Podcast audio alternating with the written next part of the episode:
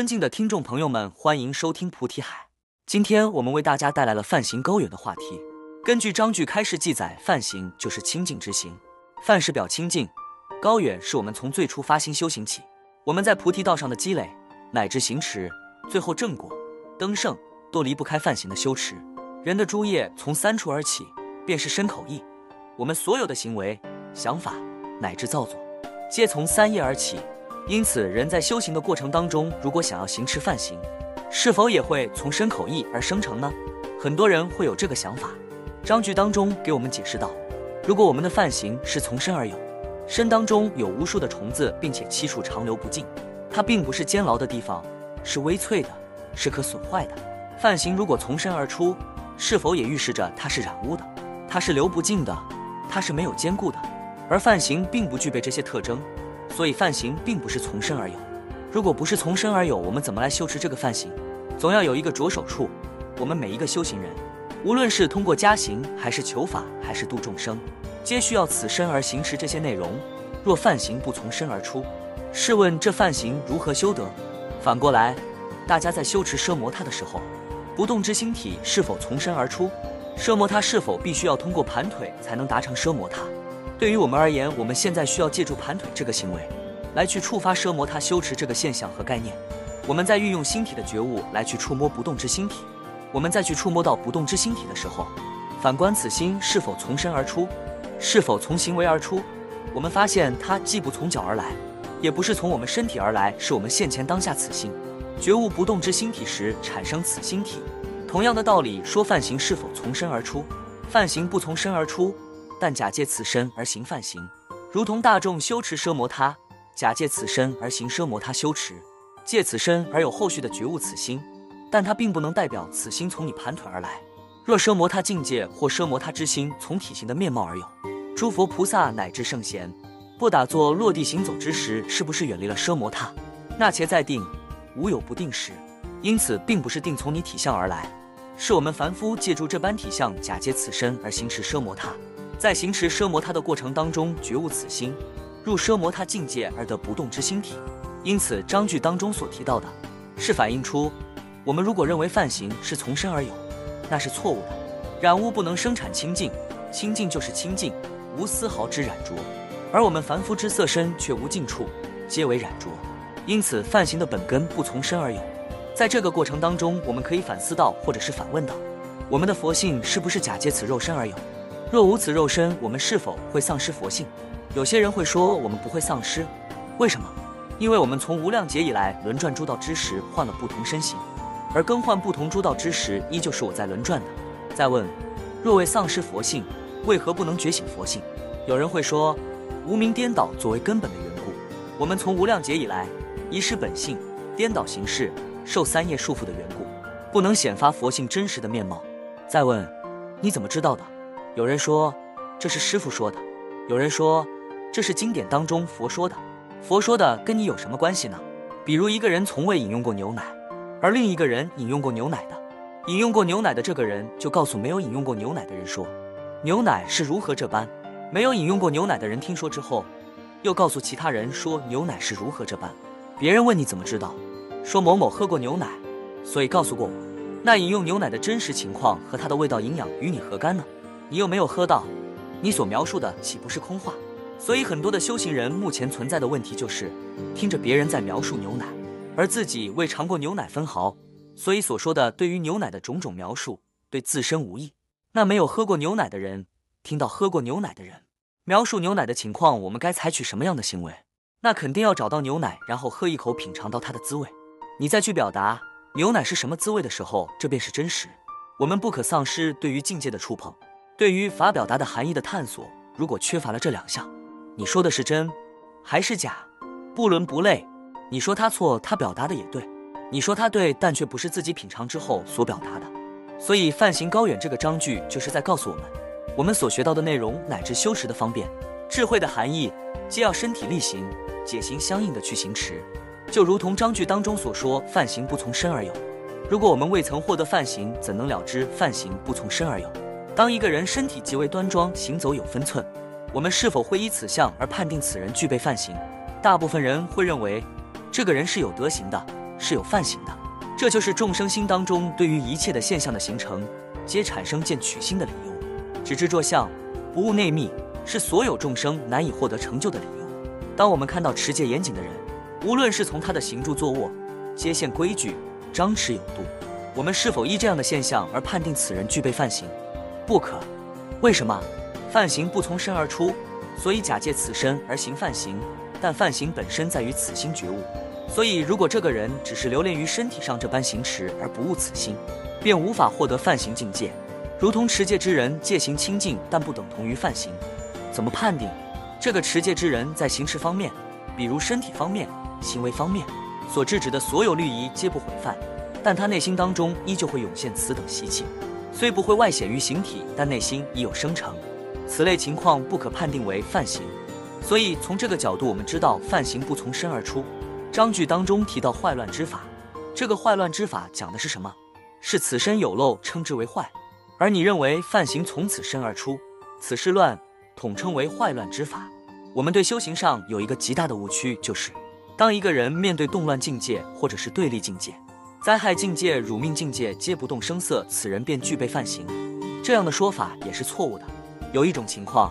由于这个人修持奢摩他的缘故，当出现此等境界之时，他就跑到奢摩他的放空这个阶段，就是把自己藏在放空当中，所以没有动声色。反问放空是否对等于奢摩他境界？不是，放空是修持奢摩他结果的一段途径的过程，它不能等同于奢摩他。所以这个人的惯习力的关系，因为经常修持奢摩他，一有事情就躲到放空阶段当中，在那里藏着，外人一看他不动声色。实则等到这般炽盛的、强烈的对境消泄下来之后，他再从放空的领域当中出来，然后自我感觉良好，觉得自己修持奢摩他还不错。实则并不是因为奢摩他境界的缘故，是你藏在了奢摩他这个目的地的一个途径的路程当中，隐藏了而已。当一个人经常被鞭打，起初这个人会哀嚎，会难过，会伤心，会挣扎。当他意识到我无法挣脱之时，他会选择一个降低苦感的方式。这个方式就是奉献痛苦，咬紧牙关忍受痛苦的同时，他的思想引导他，打就打吧。这个概念不断的引导他的大脑产生的这种讯号，是神经元自我和解、疗愈的过程，所以这也是他一种常用的方式。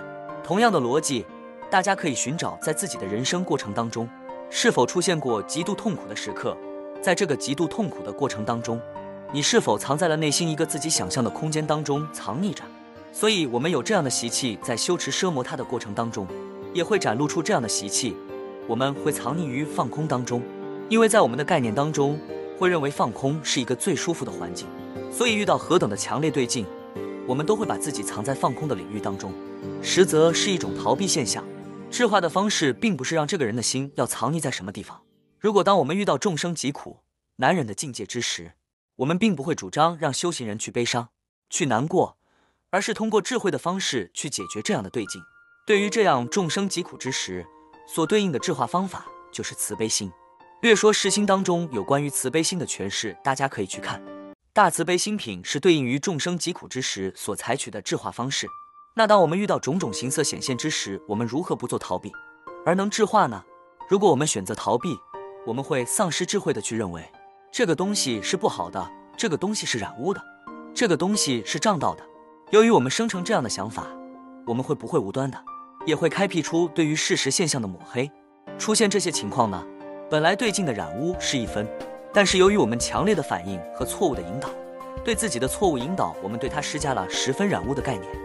原来它的染污程度是一分，但是我们却抹黑到了十分。这说明什么问题？并不是在研究这个染污程度是多少，是在告诉我们，我们会逃避事实，无法做到智慧的应对。所以这个问题当中要给到我们的引导是这个叫事实。我们可以回想有多少对镜来到我们面前，是我们将其不断的丑化、不断的染污化。其实我们回想的时候是有很多的。那么这样思维的引导会让我们看不清这个事态的本来面目。当你的判断出现错误的时候，你的应对方式也会出错。如果你的判断认为身体的行为行持完全决定犯行的事实，那么你就离犯行的事实越来越远。因为你的判断首先就已经错了，你接下来应对身体的行为举止对等于犯行的时候，你会怎么办？你盘腿一坐，身体不动，你就认为这是犯行，就如同于是俗人所说，堂上二老就是真佛，这句话对不对呢？是不对的。我们知道佛的特性是什么，也知道佛的能力体现在哪里，也知道佛的智慧是如何的深远不可测，怎么能对等于堂上二老？如果你说要是若佛一样看待，这个理由是可以成立的。但是你如果堂上二老是真佛，那这个思维引导是错误的。首先会出现一个问题，就是你对于佛的境界不知不解。作为修行人来讲，佛的境界是不可思议的。但是你与堂上二老产生关联的时候，你对于佛的敬畏会大大降低，对于佛智慧功德、福报的探索和积累也会大大降低，不利于修行。它是磨灭你菩提种的一种因素。磨灭这个因素的跟父母无关，是你自己生成这样对等错误之见的。这个想法是磨灭你修到菩提种的因素。所以当人的知见错误的时候，接下来所采取的方式方法都会出现问题。有些人做奢摩他的时候为什么昏沉？有些人做奢摩他的时候，为什么数着数着把数字给弄丢了？你开始去做奢摩他的时候，缺少了对于奢摩他的敬畏和对于奢摩他的端正态度。当你把态度又端正了，对奢摩他的这个境界产生向往和敬畏的时候，突然发现这些问题好像不存在了。当我们稀里糊涂，只知道我要去做奢摩他了，然后去做一定会出错。所以这里面问题所在在哪里？就是你第一念的引导，你的念头一旦出错了。接下来的所有的圣道行持皆会出错。做奢摩他的时候，有些人为什么昏沉了？第一，在舒服当中迷失，就昏沉下去了；第二，暗示自己很累，他也就会沉下去了。我们明明知道，当你如法行持奢摩他的时候，他对我们的身心都是滋养。你现在感觉到身体很疲惫，但是你做完奢摩他之后，你反而不觉得累。我们明明知道这一点，但是我们在去起步的时候，却会被身体的各项反应而转。当我们的这个想法被身体的各项因素而转的时候，我们的想法会产生差别，这个差别会直接影响我们做奢摩他的质量，甚至是你在这个过程当中能否升智的因素。当我们想法出现错误的时候，你再去做奢摩他，只能感受到它给我们带来的安稳，而不能发现在这个过程当中所演变的微细变化。因为这些微细变化才能帮助我们去认识奢摩他到底是什么。很简单的例子就是水，当我稀里糊涂喝这个水的时候，我们不会察觉到什么。但是我们专注且认真的去喝这个水的时候，我们能够品尝出这个水触碰到舌尖的清凉，和划过喉咙的时候的甘甜。这个甘甜不是因为你这一次喝了甘甜，每一次的饮用这个水，它都是甘甜。但是我们却不是每一次都能够感受到这份甘甜吧？为什么？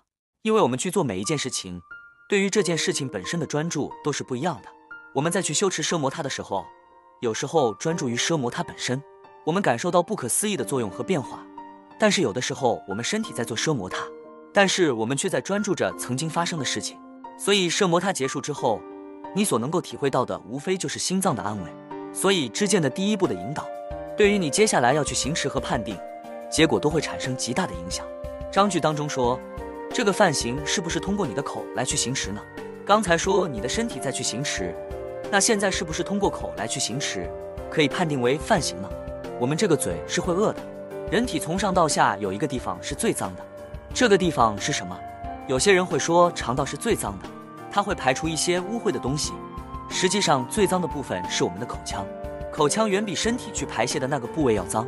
所以章句当中说，口生会恶，它既是污秽生长的地方，也是污秽延续的地方。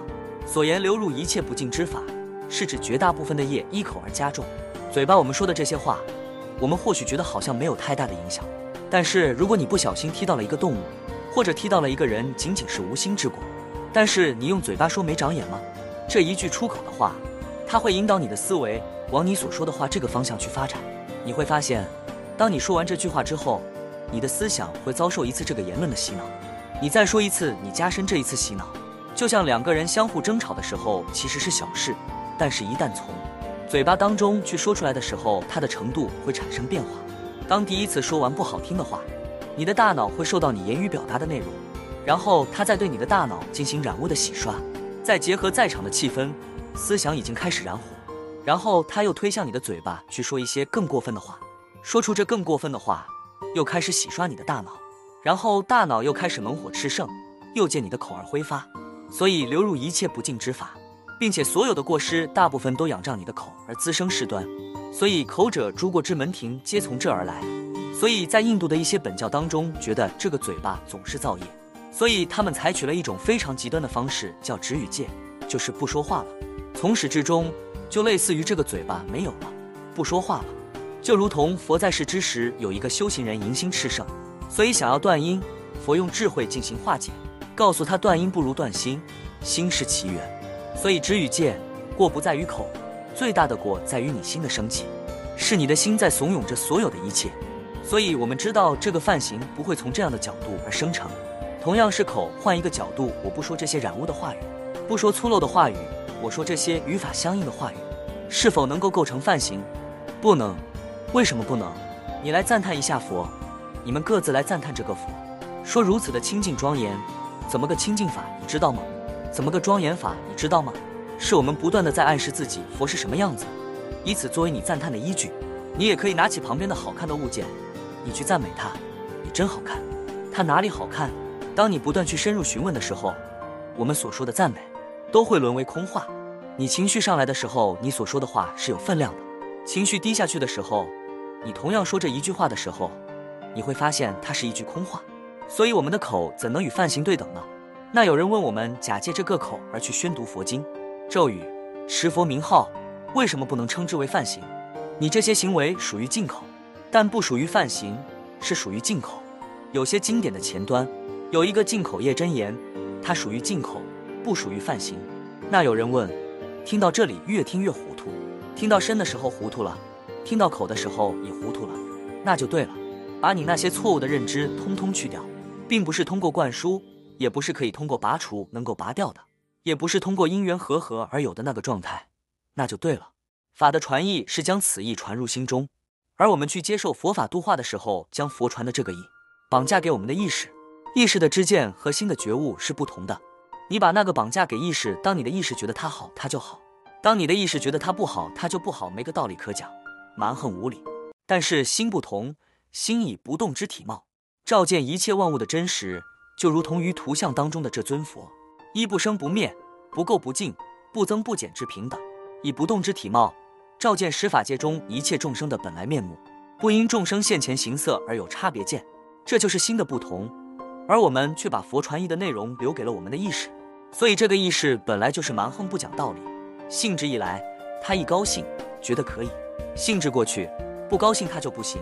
全凭他的这个喜怒哀乐而决定我们所得的价值，这是一件非常危险的事情。我们也经常犯这样的问题：兴致一来读经典、读章句，感觉特别好；兴致不来就是怎么这么烦？因为你忘了佛法是传心，而不是传意。用你的心去觉悟，而不是用你的意去领纳。有人问：身也不行，口也不行，意行不行？那么意生成犯行，可不可以呢？意它所能够生成的颠倒的这种邪见，没有边际可言。说上天入地无所不想，就是描述这意。意所能想到的，他都能去想。说我们从自己的位置到达，比如说长白山，或者是北京、五台山等等，必须需要一段时间。那你这想法一刹那之间都能够想得到。说明它的迅速。我们这一天当中有多少个瞬间不被你的心所捕捉到？我们能够捕捉到的部分，是你发现差异的时候，你的灵性产生作用。但有多少时刻我们的心并没有产生觉知？是当我们的这个意识产生种种动乱的时候，我们依旧丝毫没有察觉。这样的现象不占少数。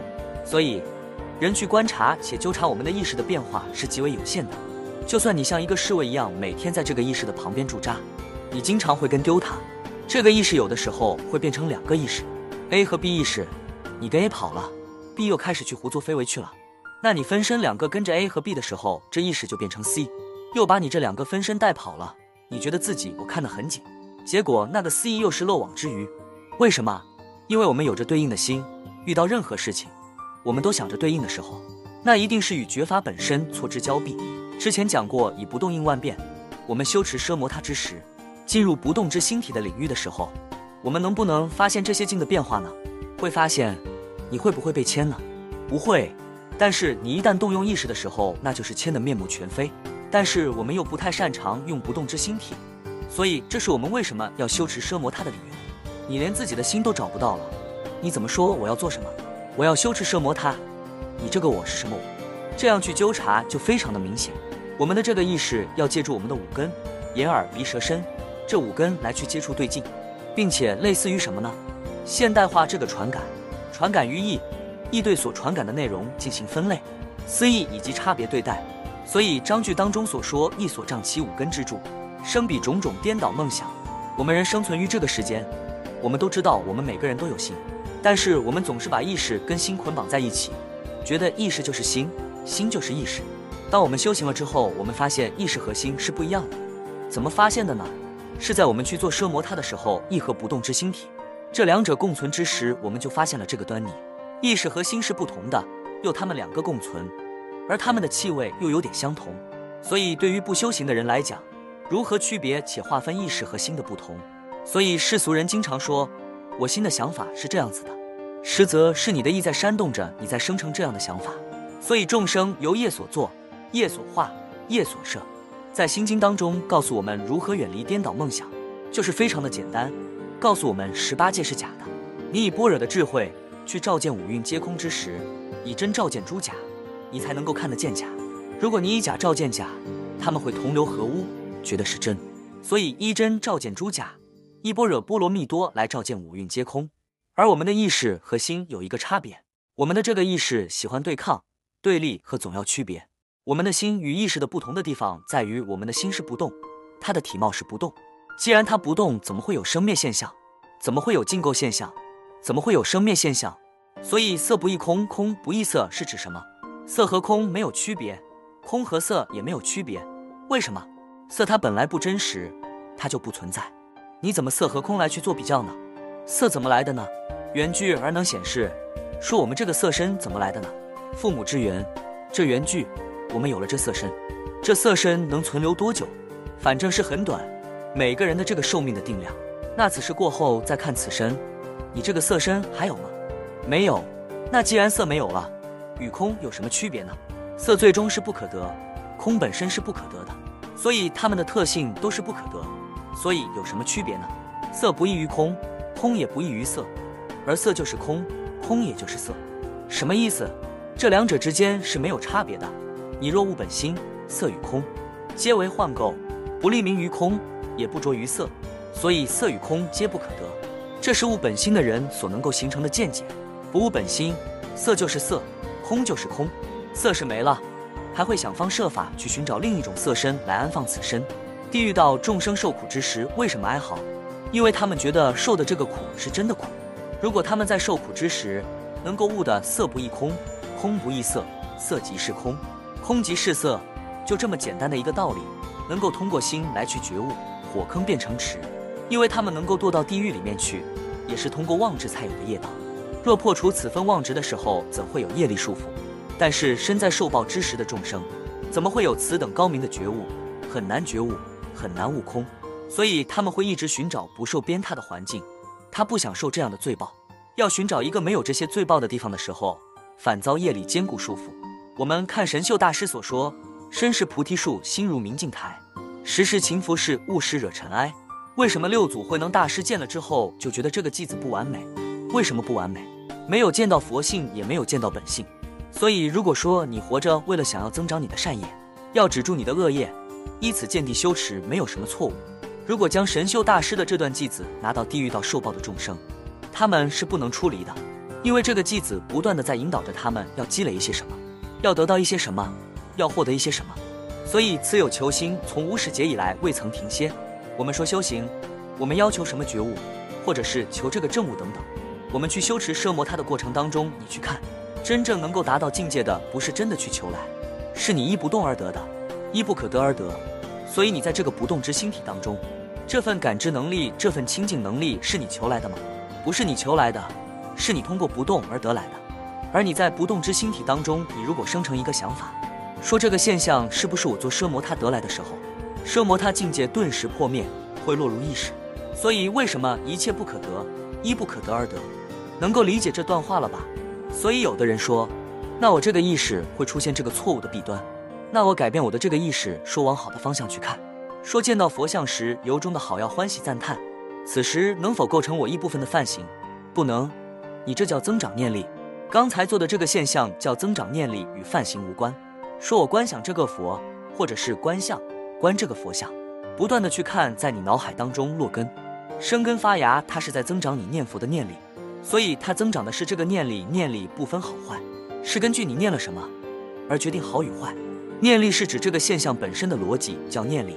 所以你这个现象称之为念力，不能与犯行挂钩。虽然我们在修持犯行的时候，也会假借意的部分，让这个意来去修持善法，从而进一步获得犯行。但是犯行不是根本从意而出的，所以很多人到这个阶段，说身也不对，意也不对，口也不对，那到底什么是犯行呢？行者应知，犯行有如是清净相。这里面就提到了三个字：清净相。什么清净相？怎么能达成清净这两个字？不动最清净了。大家去做奢摩他的时候，有时觉得做奢摩他真清净。为什么真清净？因为你不动了呀，所以清净。一动就染，所以不动最清净。说不动的特性，什么东西独有？本心独有，是本心独有，是你不动之心体独有。所以为达成清净，我们有以下的行持：动乱起时，不动犯行。这个动乱是指什么呢？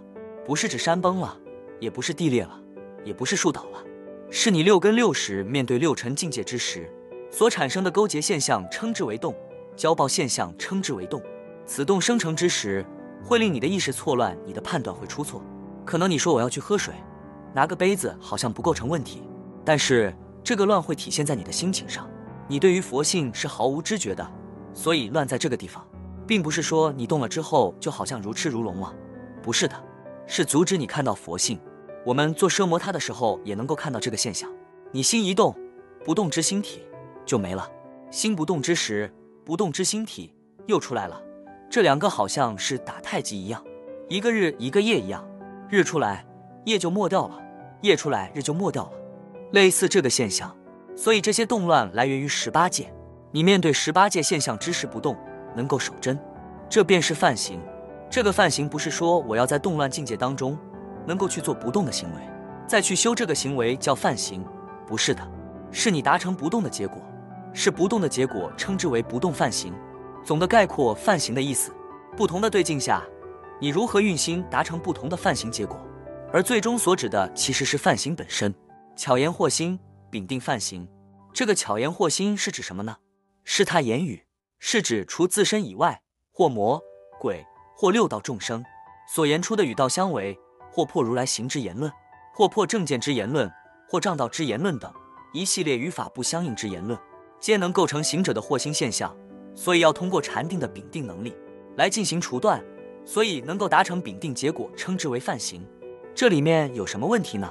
是你遇到了这个对境，然后运用了禅定功夫的禀定能力来除断，不是说你修的过程。是你达成丙定的结果，称之为犯行。心生构想，守真犯行。心生构想，这个心是指什么呢？是指生灭心的另一种名词，叫意识。说你的意识会产生一种染污的想法。什么叫染污的想法？毒害你不动之心体的所有一切想法，都称之为构想。什么叫守真犯行？不动就是真的，就是你们去做这个奢摩他的时候，你在不动之心体当中，不是观不动之心体，这两个要区别。师傅现在教你们的是观不动之心体，是发现这不动之心体的层面。但是这里面所说的是不动之心体，是你到达不动之心体这个境界上，而不是说因为观而观到说有不动之心体存在，一直看着它，不是这个，是不动之心体本身叫守真，达此境界称之为犯行，道心动摇，坚固犯行。当我们修持菩提道的时候，因为这个难度太大，因为转凡登圣它难度是大。而且菩提道又是无尽的，当一个有限度的这个数量出现的时候，我们还能够往前伸一伸，出现无限的时候，若不是大道心，怎能长久远呢？什么叫大道心？像菩萨一样大道心众生。所以，当我们在修持佛法的过程当中，会有种种的因素，有的是别人的蛊惑，有别人的煽动，也有自心能力的有限，或者是经常内心当中产生雾霾等等，或者是自闭现象等等，遇到不相应的种种行持，都会产生动摇的因素。当这些因素汇结之时，坚固犯行。什么叫坚固？就是你的道心不会被动摇的。道心坚固叫佛心坚固。达此境界，不是说你修这个道心坚固，是你达成道心坚固不退，像阿维月之菩萨一样不退，像陀罗尼法当中忍力、忍持不散失一样不退。达此境界称之为犯行，非从三业戒满犯行。这些所有的是非，从你的三业的诱导而来，所以戒满犯行。什么叫戒满？就是满分戒法。比丘三百五十戒，你全受不是单受。什么叫全受？就是三百五十条戒律，每一条戒律都在受持，这叫满分戒法，简称戒满。无论是优婆塞、优婆夷、比丘、比丘尼，都有各自的戒法。如果你作为优婆塞和优婆夷受持五戒满分戒法，你受持五戒，称之为满分戒法。你要是受持五戒当中的一戒，那就是五戒中一分戒法。如果你受持五分全戒，那就五分满戒，也称之为戒满。所以根据各自受戒体的不同而相应受持。此等境界可称之为梵行，不是修，是受持。这有一个“持”这个字，就是我的心就是这样子的，不是说我要通过戒法来引导自己要做什么，是我的心本来就是这个样子的。我的心就是不杀生，我的心就是不偷盗，不邪淫，不妄语，不饮酒，不是因为有戒法的存在约束我，我要这样去做，所以我才这么去做。你这就叫修戒法，受持是我的心就是这个样子的，只是戒法描述了我的心而已。这个概念就不一样了，所以这样的戒满的行持，满分戒法也称之为犯行，包括后面提到观有迷苦倒觉犯行，众生迷于什么？迷于五欲六尘，迷于不知觉法，迷于贪嗔痴，行者应当给予度化，令倒觉，达成倒觉之时，便是梵行生成之时。说你度这个众生，这个众生觉悟的时候，你就具备了一项梵行，这个梵行是倒觉而来，所以称之为倒觉梵行。这个人。你去度化，然后因你的度化而成为了，比如说罗汉，那么这个时候你自身会生成梵行，这个梵行是导觉而来，所以梵行之相不可言尽，有很多很多的梵行。其实总的来讲，梵行的核心来源于界定慧，你达成界的境界，达成定的境界，达成慧的境界，便能够延伸梵行。若众生具备梵行，是有极大的功德的，也有福报的。问题在于他难，但是这又何尝不是修行的人？想修行梵行的一个方向呢？我们其实不怕难，怕的是没有方向。当你没有方向的时候，你怎么求他就是没有。但是，一旦出现了正确的方向的时候，即使我们自身现前还不能达成，至少我们知道它的正确方向。所以，修行最难的不是说我们知道了这个法怎么修持，最难的是不知道该怎么修持，这是最难的。所以后面又给我们一段警示：梵行非从外来而有。什么叫外呢？本心之外称之外。也就是说，所有一切动皆属外，不动属内，所以梵行是从不动当中作为根本而有的。所以再问，梵行是否与身口意对等？不能对等，身口意是假借之用。那梵行可以与什么对等？与不动对等。菩提行就是你觉悟的行持从真而有。什么叫真？还是那句话，不动就是真。因为你心一旦动了之后，你会被这些虚假的东西蒙蔽。